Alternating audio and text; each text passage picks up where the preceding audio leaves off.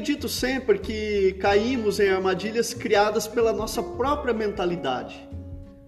Nós, desde que o nosso intelecto se forma, temos uma tendência de nos acharmos o máximo. Nossa opinião está acima do bem e do mal. Olhando com essa perspectiva, é natural acharmos que a nossa verdade é a verdade. Com certeza eu e você já passamos por situações em que descobrimos que pessoas falaram mal de nós, nos defamaram, mesmo sem devermos nada, e isso nos magoou. É sobre isso a nossa reflexão de hoje.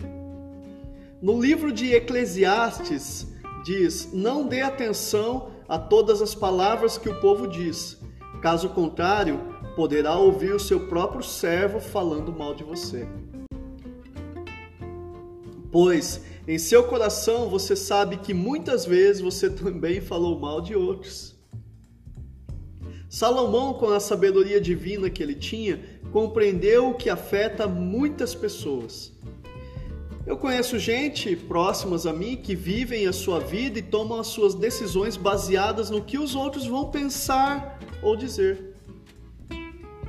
O desafio que Salomão nos propõe é de vivermos a nossa vida sem dar muita atenção ao que pensam ao nosso respeito, pois senão poderemos pirar, entrar em parafuso.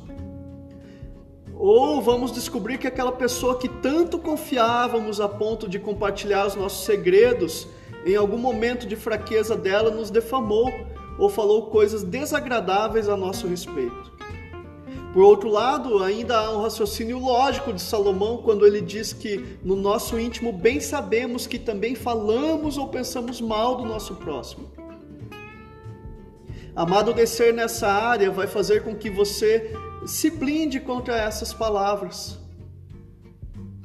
Você terá uma vida saudável, uma vida decente, quando você apenas se importar com aquilo que Cristo pensa a seu respeito. Quanto às outras pessoas, cabe aquele nosso ditado: falem bem, falem mal, mas falem de mim.